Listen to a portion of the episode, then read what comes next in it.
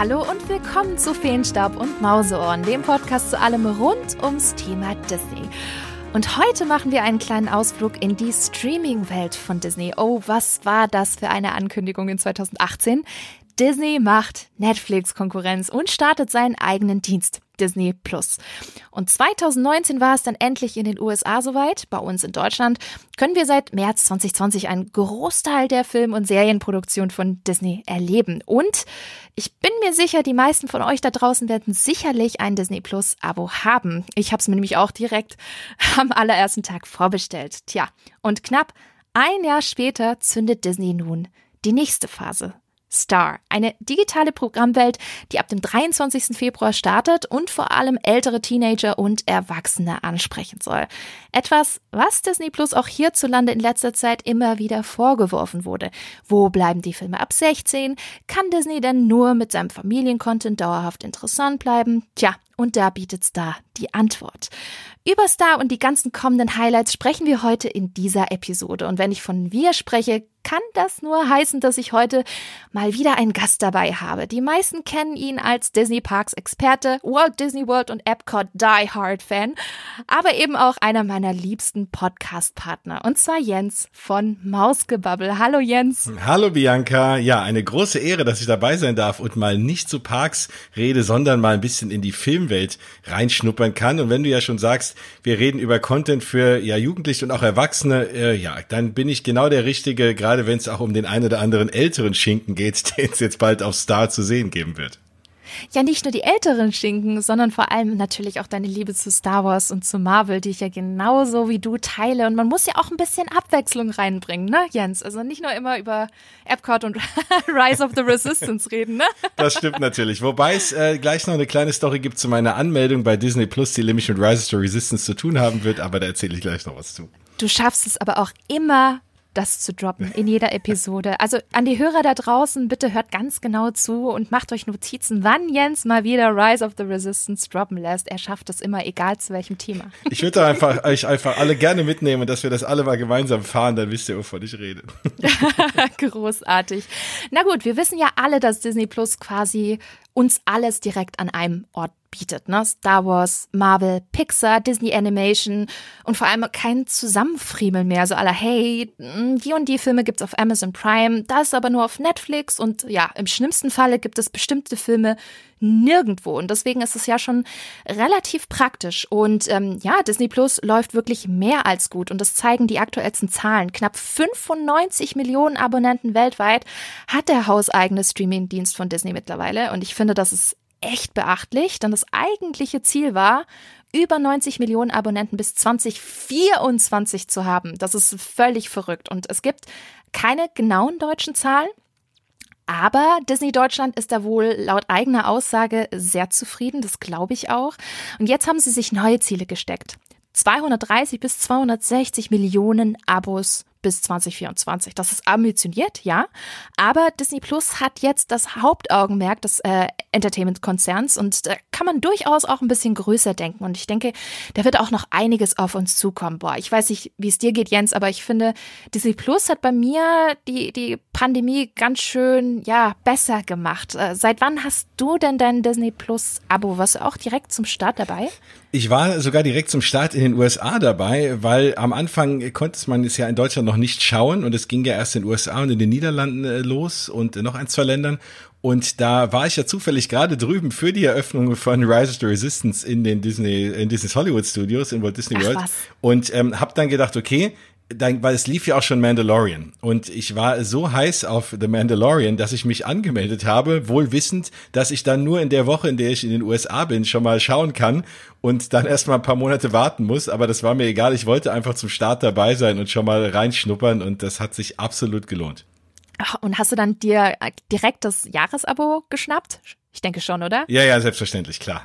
Das macht ja ist auch ja auch günstiger, ne? Auf jeden Fall ist günstiger und das ist ja auch einer der Vorteile von Disney Plus. Ich meine, wenn man überlegt, wenn man sich jetzt auch mal ein bisschen so die Mitbewerber anschaut, die sind ja allesamt teurer und du hast den kompletten Disney Content, wobei nicht immer den kompletten, da geht hier und da auch mal wieder eine Serie oder ein Film raus und kommt auch mal wieder rein, aber äh, sehr sehr viel des kompletten Disney Contents und das für den günstigsten aktuellen Streaming Preis äh, von allen Anbietern, was will man mehr? Absolut. Also auch im Vergleich jetzt zu Netflix und Co. Und vor allem, klar muss man auch ein bisschen was bieten. Das ist ja auch ein Kampfpreis gewesen. Das muss man ja auch sagen. Ne? Also ähm, ich glaube, wenn man als neuer Streaming-Anbieter heutzutage auf den Markt kommt, dann muss man natürlich auch ein bisschen ja eine Ansage machen. Und das hat Disney tatsächlich gemacht. Jetzt sind wir bei dem Wort Streaming. Streaming. Also hat ja immer so alles so seine Vor- und Nachteile. Bist du eher Team Streaming, also quasi einen digitalen Ort zu haben, an dem du jederzeit deine Filme per Klick aufrufen kannst? Oder bist du mehr Team, ach, ich kaufe weiterhin DVDs und Blu-rays, weil dann habe ich sie physisch zu Hause und bin ich angewiesen auf die Verfügbarkeit auf einem Streamingdienst? Oder bist du sogar beides? Nee, ich bin absoluter Streamer. Also das geht mittlerweile auch für Games, die ich virtuell kaufe, aber auch äh, für Filme und, und Serien. Wenn ich was äh, kaufe, dann wird das alles reingestreamt, weil ich, also ich bin auch zu faul, mir mal auch dahin hinzugehen, eine DVD einzulegen und ich, ich, ich springe auch manchmal von Film zu Film und mhm. will vielleicht nur bestimmte Szenen sehen. Gerade bei Filmen, die man schon tausendmal gesehen hat, die gucke ich mir nicht immer noch mal komplett an. Bei Disney Plus ist das oft so, dass ich durch die alten Filme springe, weil ich einfach bestimmte Lieder sehen will. Dann hau ich mir, mache ich, mach ich Pocahontas an und, und skipp durch die Lieder durch und gucke mir eben nicht den ganzen Film an. Ach, und, ehrlich? Genau, und ja, ja, absolut. Und das wäre mir einfach zu aufwendig, da jedes Mal die DVD zu switchen. Deswegen ist das für mich die perfekte Welt, einfach alles reinstreamen zu können und einfach durch die Szenen zu springen. Wunderbar weil ich auch nicht immer Zeit habe, mir ganze Filme anzugucken. Ne? Man hat Beruf, man mhm. hat Familie, man hat Hobbys und sich hinzusetzen mittlerweile und einfach mal zwei Stunden sich einen Film anzugucken, die Zeit ist nicht immer da. Und wenn ich Lust habe irgendwie auf Lieder und auf schöne Disney-Songs, dann ist mittlerweile mein Go-To sogar Disney Plus. Ja, da sprichst du was an. Zeit und Bequemlichkeit. Ich glaube, das sind echt zwei Faktoren, wo man echt dann tendenziell mehr Team Streaming ist. Also ich bin ehrlich, ich liebe ja physische Filme. Ähm, ich mag das, das Gefühl, dass du zu Hause wie so eine kleine Filmbibliothek hast. Also ich liebe meine Blu-rays und meine DVDs, habe davon auch echt viel. Und am liebsten würde ich mir ein ganzes Zimmer voll wünschen, ne? wie so eine Filmbibliothek. Und ähm, für einen kurzen Moment dachte ich mir, als Disney Plus angekündigt wurde, so, hm, lohnt sich das? Ich habe doch schon fast alle zu Hause. Oh Gott, wie lag ich falsch, ne? Also allein schon die ganzen Disney Plus Originals, ne? Die kriegst du halt eben nicht auf Blu-ray oder auf DVD, ne? Die ganzen Sachen, die exklusiv dann halt dafür produziert wurden. Und es gab aber auch nach dem Start echt eine Zeit, wo ich Disney Plus echt noch nicht so intensiv genutzt habe. Das gebe ich echt gerne zu. Aber, also ich glaube, das war nach der ersten Staffel Mandalorian und da war dann mein Fokus wirklich echt noch eher bei Netflix oder bei Amazon Prime. Und es ging nach paar Monaten dann aber auch wieder zurück, nachdem ich irgendwie mich so nach und nach in den Katalog dann mal ähm, reingelesen habe und gesehen habe, boah, da gibt's ja aber auch voll alte Sachen noch, die ich schon lange nicht mehr gesehen habe und die ich noch gar nicht gesehen habe. Und da kam dann durch diese Neugier dann auch wieder diese, diese Nutzung und fand ich alles super spannend.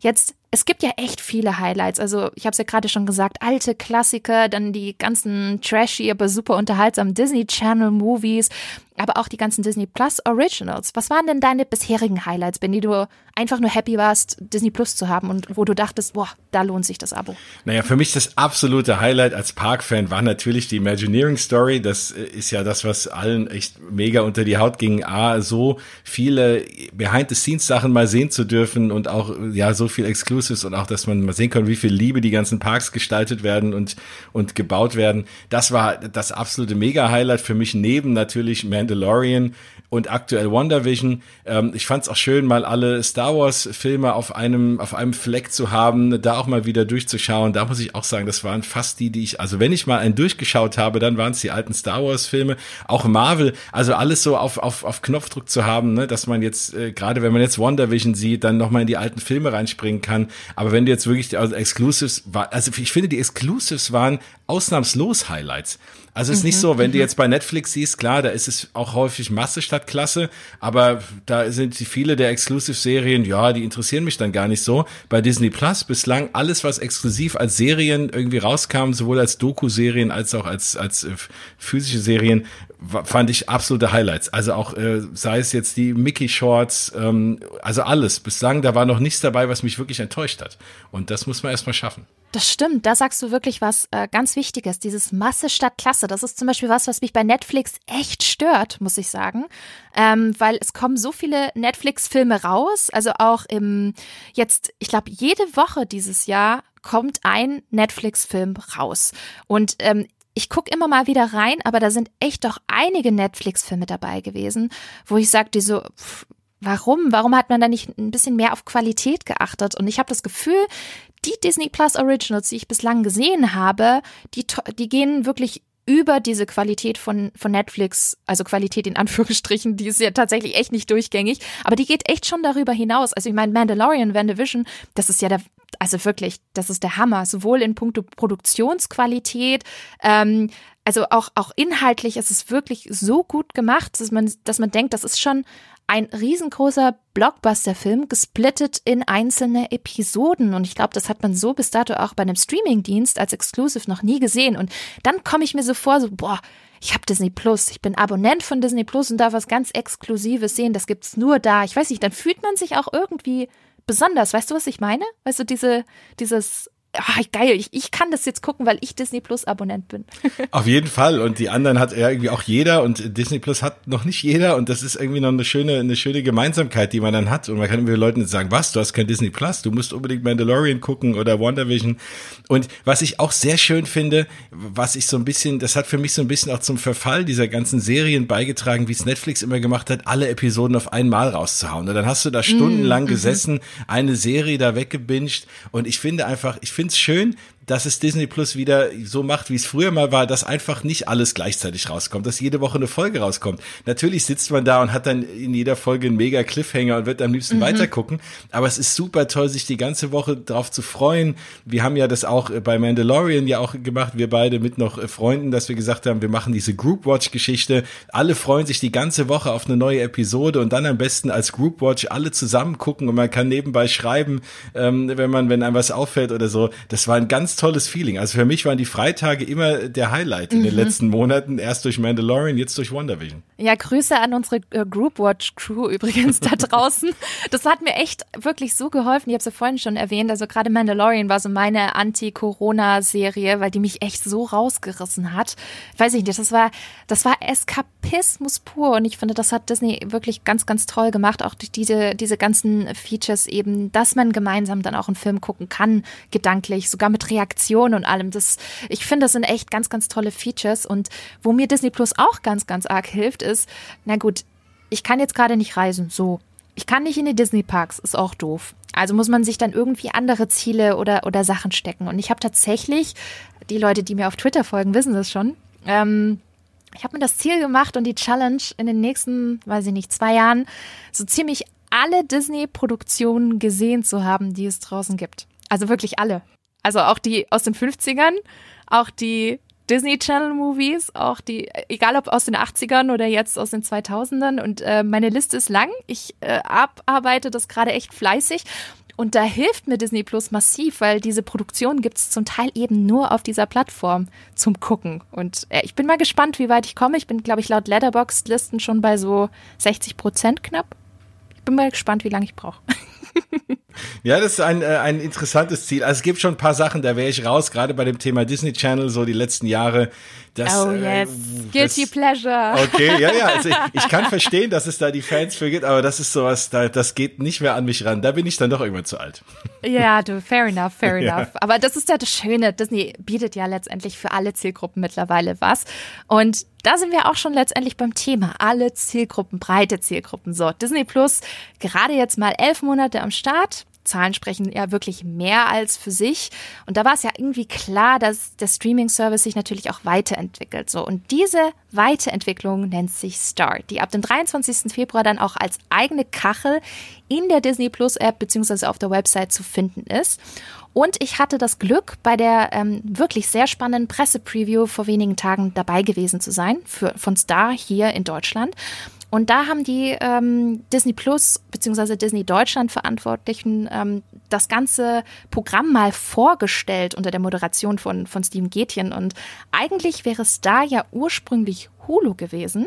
Also in den USA gibt es ja bereits diesen Streaming-Service Hulu, der zum Großteil zu Disney gehört. Und es gab Gerüchte, dass Hulu auch nach Deutschland kommen sollte. Aber für die meisten Länder außerhalb von den USA wurde das komplett geändert. Hulu ist hier Star.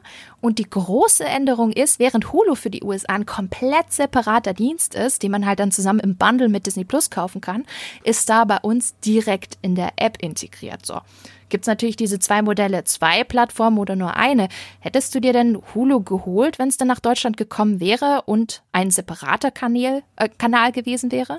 Das ist halt die Frage, weil wenn du dir das Line-up von Hulu in den USA anschaust, das ist natürlich wesentlich größer als das Angebot von Star. Also ich hätte, glaube ich, also ich, ich freue mich mega auf Star und wir kommen gleich noch drauf, warum.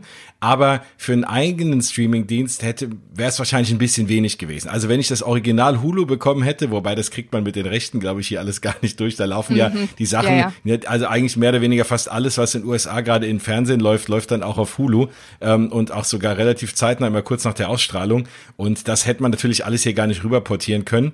Ähm, dazu noch natürlich die ein oder andere spannende äh, Eigenproduktion. Aber das, äh, genau, also das Hulu an sich mit dem kompletten Line-Up äh, hätte ich auch zusätzlich wahrscheinlich abonniert.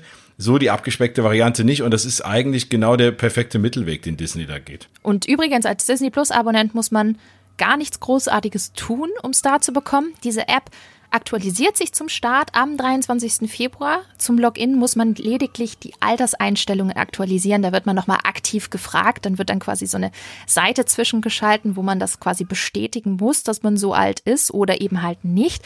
Und das kommt halt auch daher, dass es mit Star auch sehr viele FSK 16 und 18 Inhalte geben wird, weil Jugendschutz hat da natürlich eine hohe Priorität.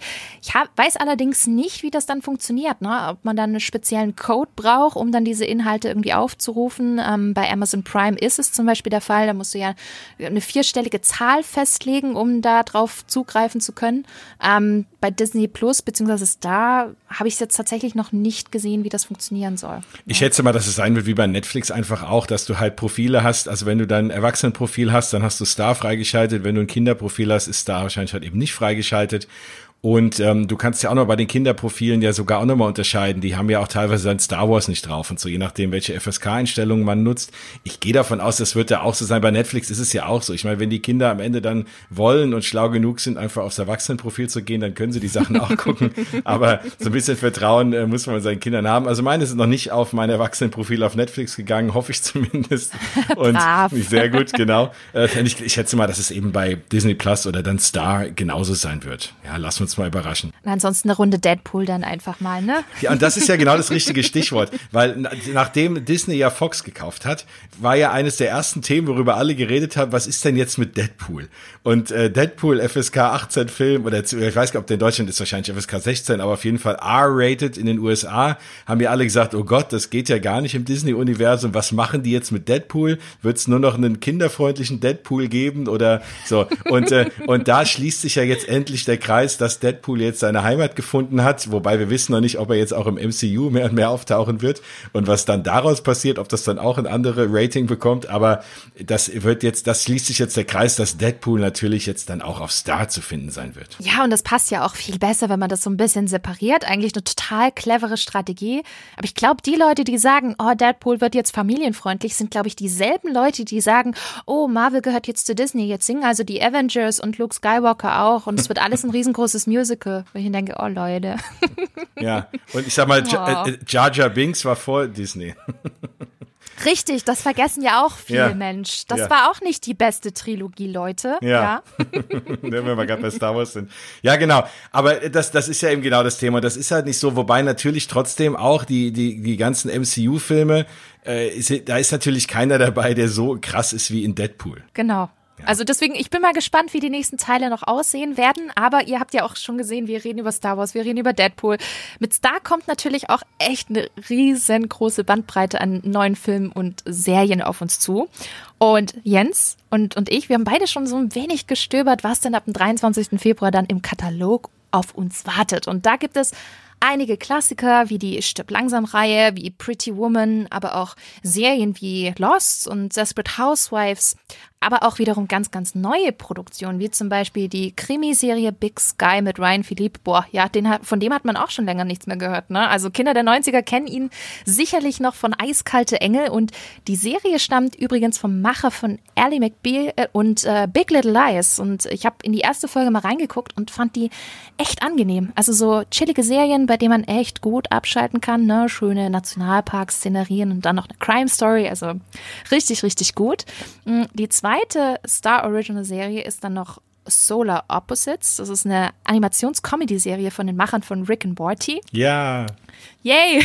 Und in der geht es um eine Alien-Flüchtlingsfamilie, die in Amerika Zuflucht sucht, aber die Familienmitglieder sind sich noch nicht so ganz sicher darüber, ob das wirklich eine gute Idee war, nach Amerika zu kommen. Und äh, der Humor geht in eine sehr ähnlich verrückte Richtung wie bei Rick Morty. Und ich habe auch in die erste Episode mal reingeschaut. Oh Gott, also da gab es schon mehrere Szenen, wo ich wirklich, wirklich lachen musste. Und ich glaube, wer Rick and Morty mochte, wird auch Solar Opposites echt mögen, auch wenn ich glaube, dass es im Punkto Humor einen kleinen Gang zurückschaltet, also in puncto Verrücktheit, aber ich musste echt richtig lachen. Das fand ich schon richtig, richtig gut. Und die dritte Serie im Bunde ist dann Love Victor, so eine Art Sequel-Serie zu dem LGBTQ-Film Love Simon, den ich übrigens auch sehr, sehr schön fand. Und das Tolle, die Serie spielt an ganz, ganz vielen Schauplätzen des Films, dreht sich aber dieses Mal um den puerto-ricanischen Schüler Victor, der ganz frisch umzieht und sich dabei eben selbst finden muss. Boah, das also echt sehr, sehr viel kommt da auf uns zu. Und ich glaube, da müsste für jeden Geschmack was dabei sein. Jens, was gehört denn zu deinen Highlights? Gibt es da vielleicht auch ein paar Klassiker, auf die du dich freust, sie wieder zu entdecken? Vielleicht auch die neuen Originals? Naja, also die Sachen, die du eben genannt hast, die Originals klingen natürlich für mich allesamt spannend. Ähm, da, vor allem, ne, klar, ich habe ja eben schon gejubelt. Ich bin sehr, sehr großer Rick and Morty Fan und habe alle Staffeln schon mehrfach geschaut. Äh, ganz großartig. Deswegen freue ich mich natürlich auf Solar Opposites. Das wird wahrscheinlich auch das erste sein, was ich wirklich anklicke, wenn das Ganze losgeht. Ähm, ich finde aber auch Love Victor spannend. Also so sehr ich mich eben geoutet habe, dass die Disney Channel äh, Movies und, und Serien nicht so wirklich mein Ding sind, aber so die ein oder andere Coming of Age äh, Geschichte mhm. und Filme und so mag ich dann schon immer wieder mal ganz gerne. Und ah, ein bisschen mal an seine Jugend denken ist ja auch immer ganz schön. Insofern, ähm, das ist, das ist auf jeden Fall spannend. Big Sky, auch sehr spannend, wurde ja jetzt unlängst geadelt von Stephen King auf Twitter, der gesagt hat, eine der besten Dramaserien. Ähm, da bin ich mal sehr gespannt, ob es dann äh, mhm. vielleicht meine Erwartungen dann auch zu hoch sind. Aber das klingt auch sehr, sehr spannend. Ja, und dann freue ich mich natürlich, und das ist ja auch einer der Vorteile, die man jetzt bei so Streaming-Anbietern hat, weil die eine oder andere Serie kann man natürlich auch im deutschen Fernsehen auch hier und da sehen, aber halt dann auch meistens auf Deutsch. Und da ich jemand bin, der in der Regel alles gerne auf Englisch guckt, mhm, ähm, ist mhm. genau, ist das natürlich ein großer Vorteil, weil viele mhm. von den Serien, die ich hier so sehe, die laufen auch hier im Fernsehen. Aber wenn ich mal Lust habe, Akte X zum Beispiel auf Englisch zu gucken, ähm, dann kann ich das in der Regel nicht, weil es läuft in der Regel nicht im Zweikanal und im deutschen Fernsehen. Und das ist natürlich auch, oder auch äh, 24, die ein oder andere Staffel mal wieder reingucken von früher. Ich freue mich persönlich sehr über Family Guy. Ich bin ein riesengroßer Family Guy Fan schon immer. Deswegen war ich so ein bisschen, äh, ja, also als dann Disney ja die Simpsons mit ins Programm aufgenommen hat bei Disney Plus, habe ich gesagt, oh, na ja, die Simpsons, gut und schön, aber was mit Family Guy kommt jetzt endlich auch. Und äh, Family Guy hatte damals für mich die Simpsons so ein bisschen abgelöst. Und es gibt ja auch die eine oder andere Crossover-Folge, also insofern muss man nicht auf beides verzichten. Aber oh, da bin ich ja, da bin ich ja schon schon sehr, sehr ähm, konservativ in der Hinsicht. Ich liebe die Simpsons, bin ja mit den Simpsons aufgewachsen, aber ich kann mit Family Guy nichts anfangen. Ne? Also das ist für mich so ich habe vielleicht habe ich zu viele YouTube-Videos gesehen, wo man, wo man sieht, wie viele äh, Gags Family Guy eins zu eins von den Simpsons übernommen hat aus den guten alten Staffeln noch. Und dann dachte ich mir nur so, ach nee, ganz ehrlich, also wenn die schon so anfangen und so, so dreist schon die Gags klauen, nee Leute, da habe ich echt keinen Bock drauf. Also ich bin noch nicht der große Family Guy Fan. Vielleicht kannst du mich ja überzeugen, lieber Jens, aber ich bin echt noch Team Simpsons, aber halt vor allem die ersten zwölf Staffeln. Ne? Ich, äh, ich, ich, ich schlag dir mal, äh, wenn wir demnächst mal, schlage ich dir mal ein paar einzelne Family Guy Folgen vor, okay. die man unbedingt gesehen haben muss. Vielleicht okay. mache ich mal einen Blogbeitrag dazu oder so, für die, um die Leute zu bekehren. Aber es sind schon auch ein paar schöne Sachen dabei. Also genau das ist es halt. Ne? Man kann die Sachen endlich auf Englisch gucken mhm. und äh, ich bin mal gespannt. Also das werden so die Dinge sein, die, die ich wirklich, äh, die ich mir glaube ich anschauen werde. Dann natürlich Atlanta und und Blackish finde ich auch beides sehr spannende Serien. Ja, und eben halt klar, Klassiker, Akte X habe ich schon gesagt. Also das sind so die Dinge. Lie to Me ist auch hier und da mal spannend, wenn man mal ein paar Minuten ein bisschen Crime sehen will. Also bietet für alles was. Die erste Prison Break Staffel war toll, wenn ich hier gerade mal so drüber fliege. Das sind so die Sachen, die ich mir notiert habe. Also ich glaube, da kann man die ein oder andere ältere Serie sich nochmal angucken. Sons of Anarchy zum Beispiel habe ich irgendwie nie den Zugang zu gefunden. Damals ich wollte ich mir vielleicht immer nochmal angucken, weil es so gehypt wurde. Also ja, das ist ja das Schöne auch am Streamen. Man kann sich's mal angucken, kann allem nochmal eine Chance geben und wenn es dann nichts ist, dann findet man was anderes. Ja, dieses Wiederentdecken, darauf freue ich mich, weil es sind echt einige Serien, die ich früher sehr gerne geschaut habe, die ich aber nicht zu Ende geschaut habe. Da bin ich echt ein absoluter Spezialist drin. Ah, also ich, ich gucke Serien weit, wie beispielsweise Lost. Lost, darauf freue ich mich ganz arg, weil das war damals meine, meine Bachelorstudium-Serie. Ähm, habe ich etwas zu exzessiv geguckt, während ich VWL und BWL für die, für die Klausuren gelernt habe. Und das war dann immer so die Entscheidung in der linken Hand quasi die äh, Lernmaterialien in der, in der, rechten Hand schon, schon der Finger an, an der Fernbedienung und äh, wann, wann geht's dann weiter wieder mit der nächsten Episode? Schaue ich jetzt lieber eine Episode oder lerne ich lieber? Äh, keine Sorge, die Klausuren sind super ausgegangen. aber ich habe mich meistens dann doch ein bisschen mehr für Lost entschieden. Und warum auch immer, aber ich habe die letzten zwei Staffeln nicht mehr gesehen. Und, Was? Ähm, nein! Und ich habe zu Hause die DVD-Box sogar da. Weißt du, das ist ja noch schlimmer. Aber ich habe irgendwie nie, ich wollte mir immer die Zeit nehmen. Und ähm, ich erhoffe mir so ein bisschen von, von, von Star, dass, dass ich dadurch auch wieder ein bisschen mehr Bock bekomme, äh, dann auch die letzten Staffeln Lost mit zum Beispiel anzuschauen. Das ist was, worauf ich mich zum Beispiel ganz, ganz arg freue. Ich will auch Buffy wiedersehen. Also das war auch damals so eine coole Serie, als ich, als ich Teenie war. Boah, was war, fand ich das damals aufregend. Ich habe in Buffy mal reingeguckt vor paar Jahren und ich, ich weiß, wie cringe das war.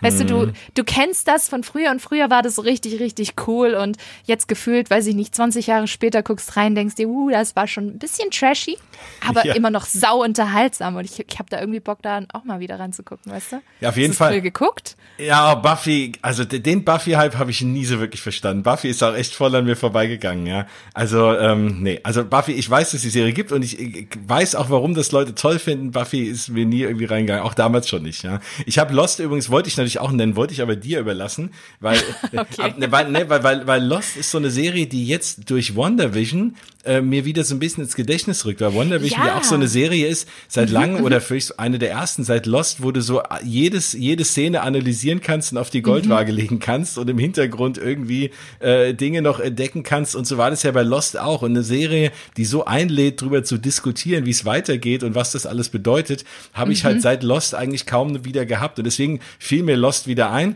aber ich verrate jetzt mal nicht das Ende. Ich war auch einer der wenigen Menschen, die das Ende eigentlich ziemlich cool fanden. Also ich kann mich heute noch erinnern an den den Moment, als ich dann morgens, da war ich glaube ich auch im Studium oder so, mir dann noch diese die neueste Folge angeschaut habe, die, die letzte Folge und dann echt in so ein Loch gefallen bin. Ich dachte, okay, was ist jetzt? Jetzt kannst du kein Lost mehr gucken. Also das ist so eine der, der, der Serienmomente in meinem Leben, an die ich mich noch erinnern kann. Und deswegen bin ich mal gespannt. Ich will ich mir auf jeden Fall auch nochmal angucken, ja. Ich warte ja jede Folge WandaVision drauf, dass irgendwo das Dama-Logo noch auftaucht. genau, oder ein Eisbär. Ja, aber ich finde diese Puzzleserien ganz, ganz toll. Ich liebe Fall. das, wenn man so ein bisschen, weiß ich, ich war schon als Kind irgendwie voll der Rätselfan und ähm, wenn du dann so eine Serie hast, wo du wieder so, so ein Rätselansporn hast, wo du das Gefühl hast, du musst selber nachdenken, kombinieren und kannst irgendwie, weiß ich nicht, eine Theorie haben, die du dann weiterspinnst und vielleicht stützen kannst durch die Hinweise in der Serienepisode. Ich finde das total spannend. Also da sagst du echt was, was ganz Spannendes, weil WandaVision hat echt bei mir richtige, richtige Lost-Vibes. Also ja, auf Lost freue ich mich auch total drauf. Aber ich freue mich tatsächlich auch auf paar Klassiker, weil ähm, ich bin natürlich also nicht nur großer Disney-Fan, sondern ich liebe ja Filme auch abgöttisch und bin zum Beispiel auch auf dem Filmnetzwerk ähm, Letterboxd angemeldet, wo ich dann auch echt immer tracke, wann ich welchen Film gucke und welche Filme ich schon gesehen habe. Und da habe ich natürlich auch eine Watchlist und da sind einige Filme drauf, die es so zum Beispiel bei Streaming-Anbietern noch nicht gab, wie zum Beispiel, Achtung, Planet der Affen, der mhm. ganz alte von 1968. Ich fand die neue Trilogie ganz toll. Also ähm, an die da draußen, die immer äh, vielleicht noch äh, Berührungsängste haben vor dieser Trilogie. Ich kenne das tatsächlich in meinem Freundeskreis und da auch ein bisschen Aufklärungsarbeit betrieben. Ich finde, das ist eine ganz tolle Blockbuster-Reihe und ich finde auch der dritte, letzte Teil der neuen Trilogie ist einer der besten Blockbuster der letzten 15 Jahre und ich glaube, da lehne ich mich nicht aus dem Fenster. Wirklich ganz, ganz großartig. Muss man unbedingt gesehen haben. Die gibt es natürlich dann auch alle. Aber ähm, ich wollte immer den aller, allerersten sehen von 1968. Und da warte ich schon seit Jahren drauf und den gibt es jetzt bei Star. Und ich hoffe, dass es auch dann die alten Teile zum Beispiel auch noch geben wird. Also gerade sowas, worauf ich immer gewartet habe, wo ich mir dachte, ah, weiß ich nicht, willst du mal irgendwie streamen? Gibt es nicht bei Amazon, gibt es nicht bei Netflix? Sowas finde ich auch total cool. Ne? So ganz alte Klassiker dann halt. Ich hoffe, da kommt noch ein bisschen mehr. Ne? Auf jeden Fall. Das war ja auch schon bei Disney Plus das Thema, dass du dir auch ein paar ganz alte Filme mal sehen konntest, die du sonst ja auch wahrscheinlich nicht irgendwie auf DVD hast. Also wir vielleicht eher äh, so Disney-Nerds sind, aber äh, jetzt und das ist halt da auch so, ne? Gerade so ganz so große Klassiker, die auch dann jetzt ja gar nicht mehr im Fernsehen irgendwie laufen, die man trotzdem mal gesehen haben sollte. Bin ich absolut bei dir, ja. Unbedingt. Und ähm, ein Geheimtipp möchte ich auch noch geben, und zwar die Serie The Fosters. Das ist eine ganz schöne Familiendramaserie. Ich glaube, die lief damals auch auf ABC. Und die lief auch damals im deutschen Disney Channel, wurde aber meines Wissens nach nie komplett gezeigt. Und da freue ich mich drauf, die endlich mal komplett fertig sehen zu können. Sehr, sehr entspannende Serie. Da geht es um Kelly, die ähm, ne, ein junger Teenager, die kommt zu neuen Pflegeeltern. Das sind zwei Frauen, absolute Patchwork-Familie mit zwei Adoptivkindern und einem biologischen Sohn. Und in der Konstellation kann man sich natürlich vorstellen, geht's heiß her. Und ich fand die aber super angenehm zu schauen. Und die gibt's jetzt tatsächlich in kompletten fünf Staffeln dann auch auf Star und ich hoffe, da wird es noch einige weitere so nette äh, Dramaserien auch künftig geben. ABC ist übrigens ein gutes, äh, gutes Stichwort, weil das haben wir uns im Vorfeld ja auch schon mal äh, eben noch mal kurz besprochen. Was wir natürlich erwähnen müssen, gerade bei dem Thema Big Sky, das haben wir angekündigt als Disney Plus Original. Das läuft natürlich, falls ihr hier Feenstaub im Mauseohren hört und wohnt in den USA und ihr fragt euch, wieso, das läuft auf ABC. Genau, also das gilt natürlich für Länder außerhalb der USA, weil in den USA läuft die eine oder andere Serie auch ganz normal im Fernsehen. Die die dann im Ausland eben exklusiv, aber nur auf Disney Plus oder auf Star dann eben laufen wird. Ja, sehr, sehr guter Hinweis. Sehr, sehr guter Hinweis. Jetzt wurde auf der großen Pressepreview von Star auch nochmal stark hervorgehoben, dass das genaue Film- und Serienangebot sich von Land zu Land unterscheiden kann. Das kennt man ja auch von, von Netflix und von Amazon Prime. Ne? Also äh, wer Netflix USA hat, hat ein anderes Angebot als in Deutschland oder in Frankreich hat man auch nochmal ein anderes Angebot. Und das sieht man jetzt bei Star bzw. Disney Plus auch, weil wenn man jetzt einen Blick in die Kataloglisten wirft, ähm, wie zum Beispiel Frankreich, da startet direkt Alien, die komplette Reihe. Und die ist in Deutschland noch gar nicht zum Start verfügbar. Jetzt, hm, klar, unterschiedliche Angebote liegt natürlich auch an den unterschiedlichen ähm, Lizenzverträgen und Rechten, die schon vergeben worden sind. Das passiert ja ganz oft auch ein bisschen weiter im Voraus. Ne? Ähm, das heißt, es gibt unterschiedliches Angebot und ein paar Dinge können dann auch auf fehlen. Jens, gibt es etwas, was du jetzt vermisst oder womit du vielleicht zum Start gerechnet hast und es bei uns in Deutschland noch gar nicht gibt? Eigentlich gar nicht so wirklich. Also ich bin eher überrascht, dass es doch so viele Sachen sind, dass es ein paar Sachen sind, die ich vielleicht nicht erwartet hätte. Ähm, aber dass ich Ding jetzt wirklich vermisse, ich meine, klar, am Ende die Filmwelt ist so groß, ähm, da gibt's schon einiges. Alien hätte mich gefreut, vor allem weil ich diesen äh, mhm. Great, Great Movie Ride Bezug habe, wenn ich gleich wieder an die Parks denken muss. Aber ähm, das, das wäre schon was, also es sind eher die Dinge, die ich vermisse, die ich halt in anderen Ländern sehe bei, bei Star. Aber weniger, dass ich sage, oh, ich hätte mir gewünscht, dass dieser Film jetzt da ist, weil du kannst natürlich nicht alle Filme abbilden. So, mhm, und, äh, und, und das ist immer das Thema und deswegen, äh, es sind genügend Filme für mich dabei, wo ich sage, hey, und das ist auch, was ich schon die ganze Zeit sage, seitdem ich von Star gehört habe. Ich glaube, das ist, könnte endlich der Grund für mich sein, Netflix aufzugeben. Also in Netflix kann man ja immer wieder dann mal rein, einen Monat, wenn jetzt äh, eine Serie rauskommt, die man unbedingt sehen will. Vor allem, da braucht man immer nur einen Monat, weil die wird ja immer komplett online gestellt. Aber ich glaube wirklich, dass das so der Grund ist, so von gerade Filme und gerade auch mal ältere Filme, auf die ich wieder Lust habe. Ich habe ja erzählt, mhm. ich schaue hier und da einfach gerne mal so Szenen aus Filmen, die ich mag. Ähm, ist das eigentlich genau das, was mir gefehlt hat bei Disney Plus? Und das könnte für mich so der Netflix-Killer sein. Der Netflix-Killer. Boah, krass. Also ich, ich habe tatsächlich echt lange überlegt, ob ich auch drei Streaming-Dienste Dienste gleichzeitig abonniert haben möchte. Und ich glaube, ähm, die meisten da draußen werden nicht mal annähernd drei haben. Ne? Also ich, ich kenne ganz, ganz viele, die abonnieren dann wirklich auch den Dienst, wie du es gerade schon gesagt hast, für einen Monat. Und dann gucken sie in diesem einen Monat alles durch, was sie gucken wollen. Und dann war es das wieder. Ne? Also quasi nur für einen Monat. Und ich habe tatsächlich jetzt drei Streaming-Dienste schon seit paar Jahren laufen. Jetzt, also wie gesagt, der dritte seit letztem Jahr mit Disney Plus. Und da macht man sich natürlich schon Gedanken, so möchtest du das auch wirklich zahlen? Und ähm, es kommen ja auch noch weitere Streaming-Dienste auf den Markt, wie zum Beispiel auch HBO Max, was ebenfalls für Deutschland angekündigt ist, weitere Konkurrenz. Oder da gibt es ja noch Peacock, gibt es mhm. jetzt noch nicht in Deutschland, das ist von hier NBC Universal. Und ähm, da guckt man sich natürlich an und denkt sich, boah, was für ein Flickenteppich. Das heißt, die Universal-Produktion kriegst du dann nur auf der Plattform, nur auf der Plattform. Und dann denkst du, ja, du kannst doch nicht sieben Streaming-Dienste gleichzeitig abonnieren abonniert haben. Und deswegen, ich kenne deine Gedanken, die hatte ich tatsächlich auch schon. Ich bin aber noch nicht so weit wie du. Also ich weiß nicht, ob ich jetzt mein Netflix-Abo schon killen würde. Dadurch ähm, bin ich dann doch zu heiß irgendwie auf Stranger Things noch und Co. Ja klar, das, das Der Gedanke ist da. Der genau, Gedanke ist da. das bin ich ja auch und das ist was, wo ich mich dann hier und da mal wieder anmelden würde. Aber jetzt bist du ja hauptsächlich ein Film- und Serienmensch. Ich bin ja noch ein Sportmensch und habe dann noch irgendwie mittlerweile, glaube ich, zwei oder drei verschiedene Sport-Streaming-Abos noch nebenbei und dann wird's echt irgendwann unübersichtlich. Ja, das stimmt allerdings. Mm, um nochmal ähm, zurückzukommen auf das, was ich vermisse. Ich vermisse tatsächlich eine Serie und das ist, das sind die Animaniacs. Also jetzt werden einige denken, Moment, das ist doch Warner Brothers, das ist doch Konkurrenz. Ja, aber die Animaniacs sind in den USA ein Hulu-Exclusive. Das ist ziemlich mhm. schräg, müsste aber noch ein Überbleibsel aus den Anfängen der Plattform gewesen sein, weil zu Beginn waren Warner, Universal und Disney quasi in einem Joint Venture daran beteiligt. Das ist sehr kompliziert. Und ich glaube, das ist quasi ein Projekt, was dann noch übrig geblieben ist, was dann auf Hulu gekommen ist.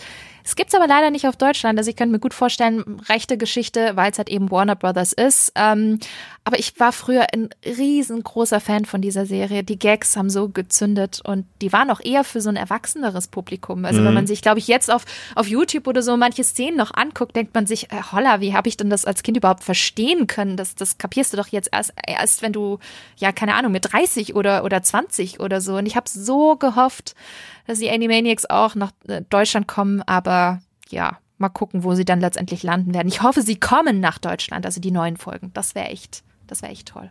Aber hast du denn wenigstens ein paar andere Highlights dafür gefunden? Also gerade wenn du jetzt bei Filmen oder Sachen, wo du sagst, oh, das hätte ich nie gedacht, dass das da mal laufen wird. Du meinst jetzt von den bestehenden? Ja, von den Dingen, die es jetzt im Angebot gibt eben. Also, weil mir geht's auch so, ne? Das sind so paar Sachen, wo ich denke, okay, hey, dass das, das, das da läuft, hätte ich jetzt nicht gedacht, ja. Und äh, ging es dir bei manchen Sachen so? Irgendwie nicht. Irgendwie nicht. Ich weiß nicht, ich bin ähm, schon seit paar Jahren nicht mehr auf diesem Trip so, oh, das, das ist, läuft jetzt bei Disney oder oh, heute, das ist aber Family Entertainment und dann kommt da sowas wie Deadpool daher, weil ich, ich denke mir, ja, Disney will sowieso seine Zielgruppen vergrößern, verbreitern. Dann haben sie die ganzen Fox-Zukäufe gemacht, ne? Dann haben sie auch noch die, das ganze Serienlabel FX, wo ja auch zum Beispiel diese extra, diese spezielle Alien-Serie dafür produziert wird. Ne? Mhm. Ne? Also ich bin mir sicher, die kommt dann auch zu uns über Star nach Deutschland. Darauf freue ich mich auch zum Beispiel. Aber ich bin echt nicht tatsächlich jemand, der sagt, oh, das, das überrascht mich jetzt oder so, weil ich mir denke, ja, Disney ist ein, ist ein Entertainment-Konzern, der eben eine breite Zielgruppe anspricht. Davon ist zum Beispiel Disney Animation und die ganzen, das ganze Family Entertainment nur ein Teil.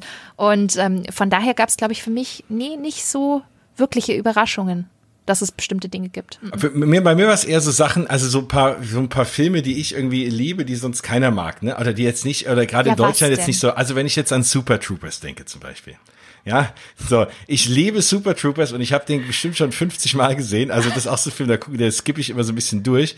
Und das ist halt auch so ein Film, den kennt man eher in den USA und hier jetzt nicht unbedingt so, weil äh, so und das ist was, wo ich denke, ach cool, ja, ich, das ist einer meiner absoluten Lieblingsfilme und äh, den, äh, den, den kann ich da zum Beispiel gucken. Ne? Ähm, ja. Aber auch Borat zum Beispiel, ne? Hätte ich jetzt gedacht, okay, also wenn, wenn man sich Filme aussucht, ne, dann, also ich hätte jetzt eher gedacht, die fokussieren sich eben auf andere Reihen, auf größere Namen und so. Äh, ja, also hat mich wirklich so ein bisschen positiv überrascht. Dann, jetzt, wenn ich gerade bei meinen Highlights bin, ähm, finde ich toll, dass wir da jetzt auch das nächste, Logan ist ja jetzt auch mit dabei, ne? Das mhm. haben sie ja jetzt auch durch, durch Fox noch mit dazu bekommen. Also auch spannend, dass wir halt das, das ganze X-Men-Thema noch ein bisschen mehr bekommen werden. Und dann, äh, ja klar, Deadpool, aber auch so ganz alte Klassiker, so wie Crimson Tide zum Beispiel. Ja, hier U-Boot-Film, ähm, auch immer gern gesehen. Aber auch einer meiner, warum auch immer, ich weiß nicht wieso, aber was ich immer gucke, wenn es läuft, zum Beispiel Der Teufel trägt Prada. Ich liebe Oh diesen, Gott, ich, ich liebe, liebe, diesen, Film. Film. Ja, und, oh Gott. Und äh, das, also der, der läuft dann dort auch, den werde ich mir auch hier und da mal. Das ist so ein Film, den mache ich mir immer, wenn mir gar nichts einfällt, haue ich den immer mal an. Und, und davon sind so ein paar Filme dabei, über die ich mich halt mega freue. Ja, so viel Good Movies, ne? Also ja. das ist lustig. Bei mir ist äh, Teufel trägt Prada auch dabei, wobei ich mir den nicht mehr so oft angucken kann. Dazu gehört übrigens auch E-Mail für dich und Pretty Woman, wobei ich Pretty Woman nie so der große Fan nee. war. Ich bin auch leider kein Julia Roberts Fan. Sorry, Leute. Mhm. Ähm, ich weiß, ganz, ganz viele finden Pretty Woman toll. Ich mag den irgendwie nicht so gerne. Und das sind halt drei Filme, die ich leider nicht mehr so gut gucken kann, weil sie meine Bachelor-Thesis-Filme waren. Die habe ich komplett analysiert auf Product Placement und deswegen fallen mir jedes Mal dann auch die Product Placements auf, ähm, also die ganzen Produktplatzierungen ja. und ähm, es langsam geht's, langsam geht's, langsam kann ich die Filme wieder gucken, aber es gab echt eine Zeit, da musste ich wirklich auf die verzichten und da gehört auch Teufel trägt Prada ähm, dazu. Es war echt krass, wie viel, wie viel Produkte da platziert worden sind, aber ich mag den Film. Ich finde auch Meryl Streep ganz, ganz, ganz toll ähm, und auch Anne Hathaway, die beiden harmonieren einfach wunderbar. Ne? Ja. Also, ich freue mich auch, dann sind so ein paar von diesen M. Night Shyamalan-Filmen dabei, oh wie Gott, ja. Science und The Village und so. Science ich fand The Village, super. Science super. Ich fand auch The Village großartig. Das sind ja, die wurden ja oft gescholten von vielen, die Filme. Ich weiß gar nicht warum. Ich finde die wirklich toll und äh, auch mit dem klassischen Twist immer noch am Ende. Also da freue ich mich auch sehr. Äh, ja, es ist ein, es ist ein tolles Line-up und es ist genau das, was mir halt wirklich gefehlt hat. Und es sind genau die Filme, die ich im Zweifel aktuell mir auch auf Netflix eben angucke. Und vor allem, es ist halt auch ein bunter Mix aus, es spricht unterschiedliche Zielgruppen an, wir haben unterschiedliche äh, Filmgenres da drin vertreten. Und wenn das jetzt quasi die Basis ist, woraus sich dann Star in den nächsten Jahren entwickelt wird, äh, wird das finde ich, das finde ich toll. Weil dann mhm. kann, kann man wirklich sich schon drauf freuen auf all das, was jetzt quasi noch kommt. Und das war jetzt tatsächlich auch ein Punkt. Was kommt denn da noch? Was, was gibt's denn da Neues? Weil ganz viel hatten sie ja schon beim Disney Investor Day im Dezember erzählt. Und deswegen war ich sehr gespannt, ob es auch News geben wird bei der Pressepreview für, für Deutschland. Und da kam eben raus, dass äh, die Star Originals auch aus Europa kommen werden. Ne? Ganz viele europäische Serien und Filme, die extra produziert werden für Star bzw. Ähm, für Disney Plus aus unterschiedlichen Ländern. Das haben ja quasi Netflix und Amazon äh, Prime schon vorgemacht. Und in der Pressepreview wurden äh, zehn europäische Originals angekündigt, was ich echt krass finde. Und ähm, der Hammer ist, bis 2024 sollen 50 europäische Produktionen in Auftrag gegeben worden sein. Und das finde ich schon sehr beachtlich, vor allem für einen noch relativ neuen Streaming-Dienst. Und natürlich gibt es da auch deutsche Star Originals, was ich auch super spannend finde. Und eine davon ist Sam, ein Sachse. So, das klingt jetzt vielleicht nach irgendeiner so Auswanderer-Doku. Es geht aber tatsächlich um die Geschichte von Samuel Maffire, dem ersten schwarzen Polizisten in der DDR. Der wurde später zum Staatsfeind, rutschte ab in die Kriminalität. Ist tatsächlich auch eine wahre Geschichte. Produziert von Jörg Winger, der hat auch Deutschland 83 auf Amazon Prime gemacht und Tyron Ricketts. Und da meintest du, Jens, dass du ihn noch aus deinen Hip-Hop-Moderatorenzeiten kennst. Erzähl mal. Naja, ich hatte ja eine Radiosendung in den 90ern, so eine der ersten Hip-Hop-Radiosendungen überhaupt, wahrscheinlich sogar in Deutschland, aber auf jeden Fall im Rhein-Main-Gebiet. Und da war die Szene relativ klein und da ist man sich dann häufiger mal über den Weg gelaufen. Der hat ja damals bei, war das MTV oder gab es da schon Viva? Auf jeden Fall, da hat er ja auch äh, ne, ne, hat er ja auch eine Sendung moderiert und naja, und dann hat man sich äh, öfter mal getroffen halt, ne? Und man kannte man sich so ein bisschen in der Szene. Das fand ich lustig, dass der da immer noch rumspringt. Das finde ich eine sehr schöne Sache. Und das ist eine mega spannende Geschichte. Also als ich das gehört habe, ich habe das ja von äh, so ein bisschen die Zusammenfassung von dem Presse-Preview auf deinem Instagram-Account mir dann angeschaut und da war ich echt mega begeistert. Also überhaupt, dass sie deutschsprachige Serien bringen, dass sie dann auch sich so spannende Themen raussuchen mhm, mhm. und und äh, sehr, sehr cool. Also da, da freue ich mich extrem drauf. Ja, aber der war früher Mitglied von den Brothers Keepers, ne? Genau. Ja. Ja, spannend. Mhm. Ja, das wird, das wird eine Miniserie. Sechs Episoden soll es davon geben. Und ich finde auch, das klingt unglaublich verheißungsvoll. Und Sam Einsachs ist tatsächlich nicht die einzige ähm, deutsche Star Original Serie. Denn was auch sehr interessant ist, ist äh, Sultan City. Denn da geht es um Sultan, eine deutsch-türkische Mutter und ihre zwei Töchter. Und als plötzlich ihr Ehemann bzw. der Vater verschwindet, geht's ab. Denn dann kommt raus, dass dieser tief in die kriminelle Unterwelt verstrickt war und auf der Suche nach ihm bemerkt die Mutter das Talent der Töchter für diese Machenschaften und alle gelangen immer tiefer in die Welt der Mafia. So, das Ganze soll ein Mix aus Krimi, Thriller, schwarze Komödie sein und klingt auch für mich sehr, sehr spannend. Und was ich ganz, ganz toll finde daran ist, dass Disney mit einem seiner ersten Star Originals gleich auf Newcomerin setzt. Denn für die Showrunnerinnen ähm, Ayla Gottschlich und Eisel Yilmaz ist das die erste große Serie und da muss ich sagen, Lokalpatriotismus. Beides sind Absolventinnen der Filmakademie Baden-Württemberg. Das ist bei mir quasi um die Ecke. Super renommierte Hochschule. Ich kenne einige Bekannte und Freunde, die dort studiert haben. Und ich kann euch sagen, das ist wirklich ja, also wer das im Lebenslauf stehen hat, äh, dem stehen einige Türen offen. Ganz, ganz viele gehen zum Beispiel auch zu Disney oder zu Pixar, gerade im Animationsbereich, direkt auch in die USA oder eben zu ILM, also Industrial Light and Magic, zum Beispiel für ähm, Visual Effects. Aber natürlich auch sehr viele Regisseure kommen von dieser Hochschule und äh, unter anderem natürlich auch Roland Emmerich. Dadurch ist so ein bisschen die Hochschule bekannt geworden. Und was ich ganz toll finde, man gibt neun jungen Menschen eine richtig tolle Chance mit, mit so einem Star Original. Und das direkt zu Beginn finde ich echt spannend und finde ich auch ganz toll und mutig, dass Disney das macht. Ne? Also weiß ich nicht, finde ich ganz klasse. Absolut. Also das hätten, das ist auch was, äh, was ich eben meinte, was man denen nicht so unbedingt zugetraut hätte. Ne? Man denkt, nee. okay, die setzen nur auf Fortsetzungen und auf altbewährtes und das ist mal wirklich was, was Mutiges. Aber ich bin der Meinung, dass sich sowas auch auszahlen wird. Ja, und dann auch noch das Thema Diversity, also Diversität. Also ich finde, Star trifft mit den ersten Originals wirklich den aktuellen Zeitgeist. Ne? Also die ersten Netflix-Serien, wenn man mal so zurückguckt, diese Netflix-Originals, die hatten tendenziell eher männliche und vor allem auch weiße Hauptdarsteller. Und jetzt haben wir mit den ersten Star Originals unterschiedliche kulturelle Hintergründe. Wir haben weibliche starke Hauptfiguren, wir haben weibliche Macherinnen. Boah, das finde ich Finde ich ganz, ganz toll und spiegelt auch irgendwie so ein bisschen unseren, ja, unseren aktuellen Status, unsere Gesellschaft auch wieder. Finde ich klasse. Finde ich echt klasse. Genau. Also das ist ja auch so Zahn der Zeit und das äh, bin ich ja auch ein Fan von, dass eben Serien anders aussehen. Sieht man bei WandaVision jetzt auch, ne? Die, mm. Endlich sieht's mal so aus, wie die wahre Welt aussieht. Eben, da ist dann auch ein Asiate dabei und, und, ne, also wie man halt, die Menschen sich halt überall sehen halt so aus mittlerweile, ne? Oder die sahen wahrscheinlich schon immer so aus, nur nicht halt in den Filmen und Serien. Und das es ist schön, dass es da auch mal angekommen ist. Ja, das hast du schön gesagt. Ich weiß nicht, ich will das auch nicht mehr sehen. Also ich bin ja selber auch weiß, ja, aber ich will sowas nicht sehen, weil ich das Gefühl habe, das repräsentiert einfach nicht mehr unsere und den aktuellen Status unserer Gesellschaft. Und äh, deswegen finde ich das für mich, also ich finde das ganz toll, wenn man das auch sieht. Und gerade bei Wonder Vision ist ein sehr, sehr gutes Beispiel, sieht man das natürlich auch sehr, sehr, sehr gut. Es gibt für beide Serien jetzt noch keinen Starttermin, bin ich mir sicher, dass es aber auch in den nächsten Wochen und Monaten dann auch veröffentlicht wird.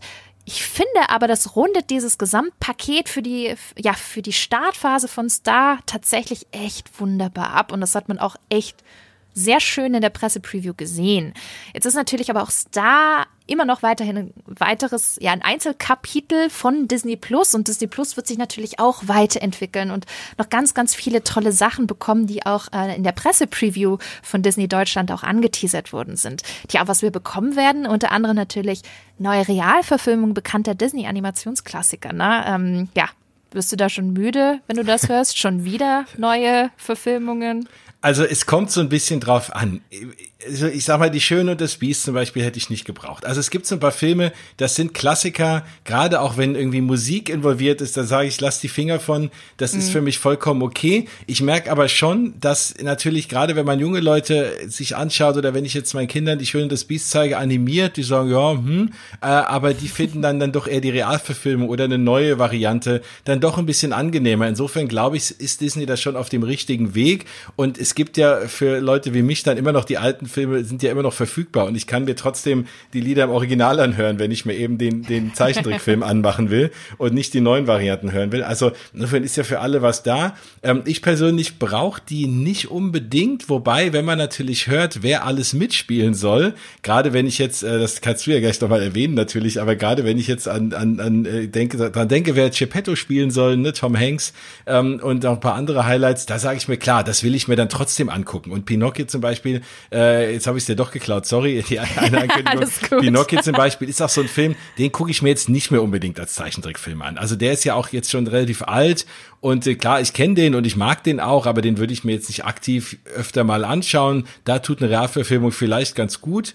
Aber, ähm, aber so die neueren Sachen, alles, was dann so ab den 90ern war, finde ich so, das muss man nicht unbedingt nochmal verfilmen mein Herz hat gerade einen kleinen Knick bekommen. Jens. Entschuldigung. Ich bin großer Pinocchio-Fan, deswegen.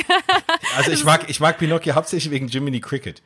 Ach ja, Jiminy ist klasse. Nee, ich finde ich find Pinocchio so toll, weil der so unglaublich unheimlich ist. Und ich finde auch für die damalige Zeit, ähm, das merkt man heute noch, äh, wirklich krasses State-of-the-Art-Ding mit wirklich ganz, ganz äh, tollen Animationen für die damalige Zeit. Und ähm, ja, deswegen freue ich mich auch umso, umso mehr. Ähm, Jens, du hast es ja schon vorweggenommen, alles gut. Ähm, auf Pinocchio zum Beispiel. Und das wurde auch nochmal hervorgehoben bei dieser Preview. Pinocchio und Wendy und Peter Pan werden quasi so die zwei großen nächsten Animations- oder beziehungsweise Realverfilmungs-Highlights werden. Und Pinocchio wird ähm, verfilmt von Robert Zemeckis, der unter anderem auch die Zurück in die Zukunft Trilogie gemacht hat, der aber auch zum Beispiel die Weihnachtsgeschichte mit Jim Carrey für Disney schon ähm, umgesetzt hatte. Also ich bin gespannt, äh, in welche Richtung das geht, ob das dann auch quasi ähm, Motion Capturing ist, also quasi, dass ein Schauspieler dann in, in so einem Suit steckt und das alles dann nachanimiert wird, wie man es zum Beispiel auch von Polar Express kennt, kommt auch von Zemeckis. Ähm, da bin ich schon echt gespannt, oder ob es wirklich eine Realverfilmung wird. Und bei Wendy und Peter Pan finde ich das Casting super spannend, weil da spielt nämlich Jude Law Captain Hook das kann ich mir mm. irgendwie gut vorstellen. Also ich bin mal mhm. gespannt auf die Optik vor allem. Ne? Also gerade auch so das, das Kostümdesign und so. Ich glaube, das, das könnte tatsächlich auch ganz spannend werden. Aber nicht nur die Realverfilmungen werden spannend, sondern äh, für Disney Plus gibt es natürlich auch zwei weitere große Themen, die uns alle da ganz schön auch gerade in Atem halten, nämlich Marvel und Star Wars. Jens, ich weiß, du bist auch ein genauso großer Marvel- und Star Wars-Fan wie ich. Und da kommen ja wirklich echt sehr viele Serien auf uns in den nächsten Jahren zu. Also keine Sorge, nicht in diesem Jahr und nicht nur im nächsten Jahr, sondern in den nächsten Jahren. Und das sollen zehn neue Marvel-Serien ähm, an den Start geben und zehn neue Star Wars-Serien. Boah, Kommen wir da langsam an den Overkill? Sag ich jetzt mal ganz polemisch. Nee, also da wiederum nicht. Also das ist natürlich persönliche Präferenz auch. Aber wie du ja gerade richtig, richtig sagst, das geht über die nächsten Jahre. Und äh, man hat ja jetzt auch, man sieht ja auch, ne, das, das ist ja das Schöne, es kommt eine Serie nach der anderen. So, und, und man hat, man kann das immer wunderbar, man wird jede Woche da so ein bisschen, äh, ne, jetzt ist Mandalorian, war gerade rum, gut, dann war ein bisschen Pause, dann kam jetzt WandaVision, dann kommt jetzt ab März Falcon and the Winter Soldier. Also, das ist ja alles, ne, solange das in Häppchen kommt. Wenn ich nicht irgendwann das Problem habe, dass ich irgendwie fünf Serien gleichzeitig gucken muss, ähm, und das, dann wird es ein bisschen schwierig. Und dann verliere ich auch hier und da mal das Interesse. Aber wenn ich immer eine Highlight-Serie habe, auf die ich mich freue, kann ich wunderbar damit leben. Und wenn die das so über die nächsten Jahre verteilen, dann bin ich damit absolut happy. Ich bin halt nur mal gespannt, wenn dann die einzelnen Serien doch so erfolgreich werden, dass die alle dann noch zusätzliche Seasons bekommen, äh, weil so gut wie bislang alle waren, kann das ja gut passieren. dann wird es irgendwann doch ein bisschen viel Gedrängel. Aber aktuell bin ich damit absolut mehr zufrieden. Ja, du hast es gerade schon angesprochen, jede Woche neuen Content. Und ich habe vor paar Tagen auf Twitter eine Liste bzw. Tabelle gesehen, gesehen, bei der sich jemand die Mühe gemacht hat, ähm, auf Basis aktueller Infos und Gerüchte mal alle Folgen der Marvel-Serien für dieses Jahr einer Kalenderwoche zuzuordnen. Und wenn man sich dann mal diesen Plan anguckt, bedeutet das, dass wirklich jede Woche ungelogen was Neues von Marvel kommt. Ne? Also klar, da kommen auch die Making-of-Specials und so, aber es kommt ja noch M Mrs. Marvel beziehungsweise Miss Marvel, dann kommt noch What If, dann kommt Hawkeye, also das, das ist echt verrückt. Loki. Was ist denn, ja, Loki äh, genau. und, und natürlich jetzt das nächste, Falcon and the Winter Soldier. Was ist denn davon dein Highlight?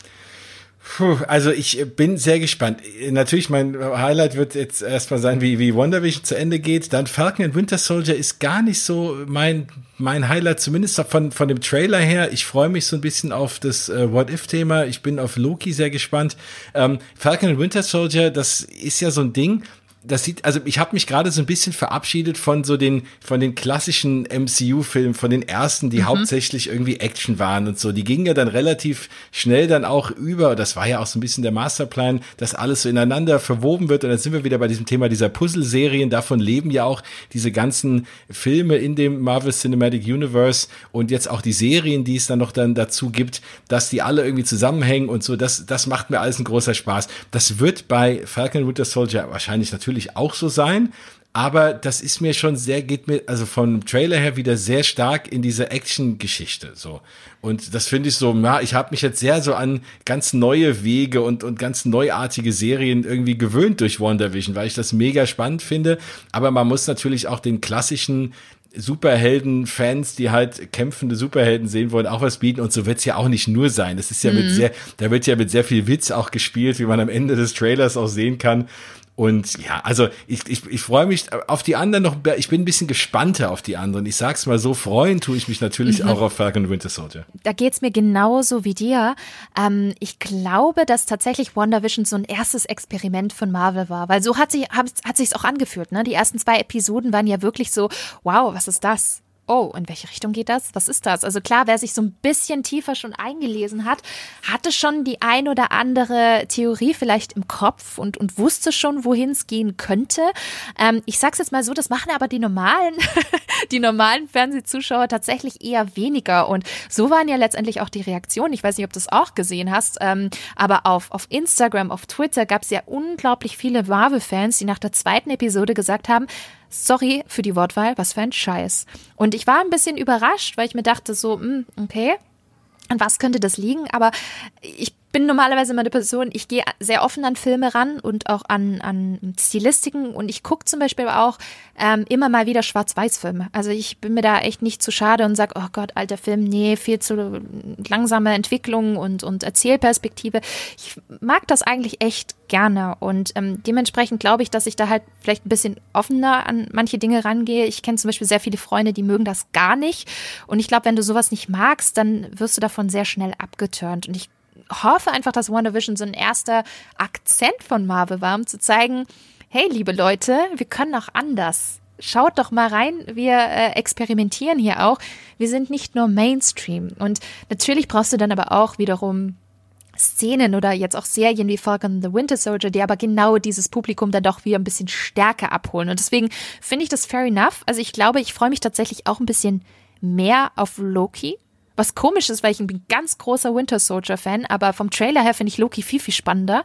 Mhm. Mm, aber ich glaube, es braucht halt einfach so eine Serie, um dann halt wieder so ein bisschen diesen Action-Aspekt und dann auch diese Zielgruppe einfach abzuholen. Ne? Also Im Endeffekt werden wir sowieso alle gucken müssen, weil man natürlich ja auch die komplette Story wieder genau. im Auge genau. behalten muss. Man muss ja dann dem neuen Bösewicht, der dann auch in den, äh, im, im nächsten Kapitel des MCU jetzt dann äh, wer auch immer, man weiß, es gibt ja viel Theorien, man weiß ja noch nicht alles mhm. genau, wer es denn sein wird. Das wird sich ja auch durch die Serien ziehen. Und am Ende ist es natürlich so, man muss sowieso alles gesehen haben äh, und man will ja auch alles sehen, weil sie ja auch alle sehr gut gemacht sind. Das kommt ja doch dazu, auch wenn die Stile vielleicht unterschiedlich sind.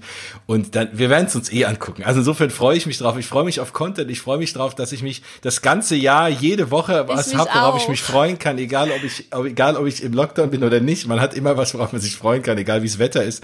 Und, und das ist natürlich toll. Und wenn dann noch die Star Wars Serien, dann wird es vielleicht doch irgendwann eng und voll. Aber wenn dann die Star Wars Serien auch noch dazukommen, da geht es oh ja Ende des Jahres auch wieder weiter schon da, ja. Viele von euch da draußen, die sind ja auch, ihr seid ja auch Star Wars-Fans, ne? Spätestens seit Mandalorian. Ähm, das ist lustig, weil da sind echt viele Leute, die vorher Star Wars nicht so toll fanden, echt auf den Geschmack gekommen. Ich kenne da auch einige in meinem Freundeskreis, die jetzt echt ganz große äh, Mando-Fans sind. Und auch da wird es natürlich nicht langweilig, ne? Hast du ja auch gerade gesagt, wir haben für dieses Jahr zum Beispiel The Bad Batch ähm, angekündigt. Das ist ja die ähm, Animationsserie, äh, eine der Animationsserien von Star Wars, wahrscheinlich auch im Style wie mhm. eben Clone Wars etc., wo man sicherlich auch weitere äh, spannende Stories und, und Charaktere sehen wird, die auch für andere Serien spannend sein werden.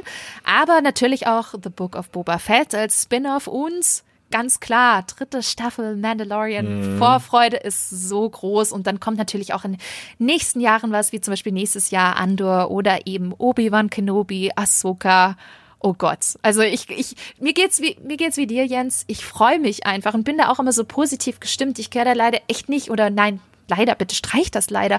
Ich gehöre da echt eher zu den Leuten, die immer total positiv und offen an so Sachen rangehen. Und klar kann man dann vielleicht dann doch mal enttäuscht werden, wenn es dann vielleicht einen persönlich nicht so abholt oder vielleicht nicht so anspricht oder ja, es einem, einem einfach nicht gefällt. Aber ich sag's mal so, ich, ich stecke das dann auch weg und denke mir, gut, dann war das halt einfach nichts für mich. Ne? Und ich versuche aber trotzdem dann immer so positiv und offen wie möglich zu sein, weil ich freue mich einfach so sehr. Ich freue mich, dass man so viele Inhalte haben kann und sich so gut unterhalten lassen kann. Das mag ich einfach, ja. Auf jeden Fall, kann ich voll und ganz nachvollziehen. Und vor allem auch, ne, man, man hat ja auch, den, das Schöne ist ja in dieser, dieser Disney-Welt, du hast ja dann auch den, den Zusammenschluss dann auch mit dem Thema Parks, ne, und dann siehst du da die Charaktere wieder oder mhm. zum Beispiel denke ich auch, dass, dass durch diese Captain Hook, äh, Peter Pan Neuverfilmung vielleicht auch eine Möglichkeit ist, die Attraktion mal wieder anders umzubauen. Da ist ja auch mal in Gesprächen, ob man die mal wieder verändert. Also, dass man, man, man kann komplett halt äh, mehrfach in diese Welten eintauchen, ne? Und das mhm. dann spielt am Ende alles schön zusammen. Und das finde ich halt mega toll. Ich meine, einen Wermutstropfen gibt es. Mehr Filme, mehr Serien, mehr exklusive Inhalte. Das hat natürlich auch seinen Preis, wenn man ein größeres Angebot bekommt. Deswegen, der monatliche Preis steigt von 6,99 auf 8,99, also quasi eine Erhöhung um ganze 2 Euro. Und auch das Jahresabo steigt. Hat man bislang 69,99 gezahlt, sind es jetzt 89,99. Für alle, die jetzt noch ein Jahresabo aus dem letzten Jahr hatten, die zahlen den neuen Preis erst ab dem 23. August. Hä? Geht doch am 23. Februar los. Denkt ihr jetzt, warum August? Ja, das ist, ich glaube, so eine kleine Gnadenfrist, beziehungsweise möchte man ja da auch die ersten Jahresabonnenten aus dem letzten Jahr so ein bisschen belohnen. Und mich hatte vor ein paar Tagen auch eine Hörerin gefragt, wie das denn jetzt mit dem Preis läuft. Da war es noch ein bisschen undurchsichtig und vor ein paar Tagen hatte ich es nämlich auch noch nicht gewusst. Jetzt kommuniziert Disney das relativ klar. Und zwar, wenn man letztes Jahr vor dem 23. August 2020 ein Jahresabo abgeschlossen hat, muss man nichts machen, denn Disney verlängert automatisch das Jahresabo und für diese Leute komplett zum alten Preis.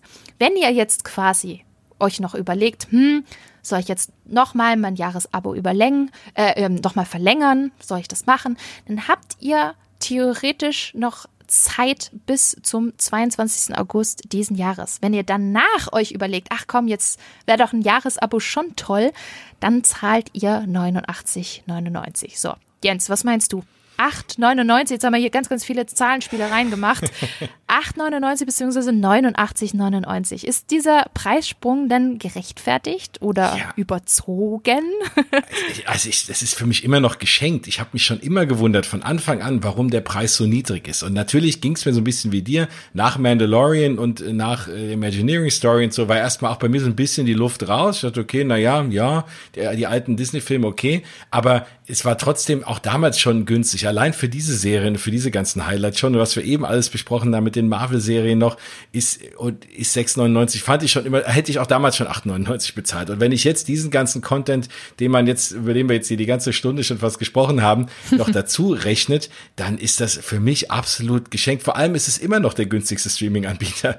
Also ja. das, deswegen ne? kann man da, also da kann man jetzt sich nur wirklich nicht meckern. Ich finde auch, also ich habe so viele Stimmen gelesen, die sich beschwert haben, boah, wie frech das denn sei. Also natürlich ganz klassischer Ort für sowas. Facebook-Kommentarspalte. Aber wo ich mir dann auch denke, hey Leute, ihr bekommt einfach mehr dafür und auch neue Originalproduktionen, die jetzt extra für Star bzw. auch Disney Plus produziert werden. Und das muss ja auch finanziert werden, ne? Und die 6,99 waren vor allem halt im ersten Jahr ein guter Einstiegspreis, um zu ködern, aber natürlich auch ein Kampfpreis ganz klar gegen Netflix. Und seien wir mal ehrlich, es war ja schon absehbar, zumal Netflix, ähm, um das auch nochmal vor Augen zu halten, derzeit im Standard-Abo 12,99 kostet. Und dagegen, sorry, sind 8,99 immer noch deutlich günstiger. Ne? Und du hast noch mehr Leute, die mitgucken können. Nämlich du hast hier immer ja. noch bis zu äh, sechs Profile, die du anlegen kannst. Im Vergleich zu den vier Profilen bei Netflix. Wenn man das dann runterbricht, ist es ja dann immer noch deutlich günstiger. Also ja. Naja, also ich glaube schon, dass wir auch viel dafür bekommen werden, wie wir ja auch heute ja schon diskutiert haben. Und ich glaube, der Ausblick für Disney Plus und Star sieht natürlich richtig, richtig gut aus. So, wer jetzt nach all unseren Schwärmereien und Diskussionen Lust bekommen hat, ab Dienstag, 23. Februar gibt es Star auf Disney Plus. Und ich bin schon mega gespannt, was da alles noch in den nächsten Monaten und Jahren auf uns zukommen wird. So, Frage an euch.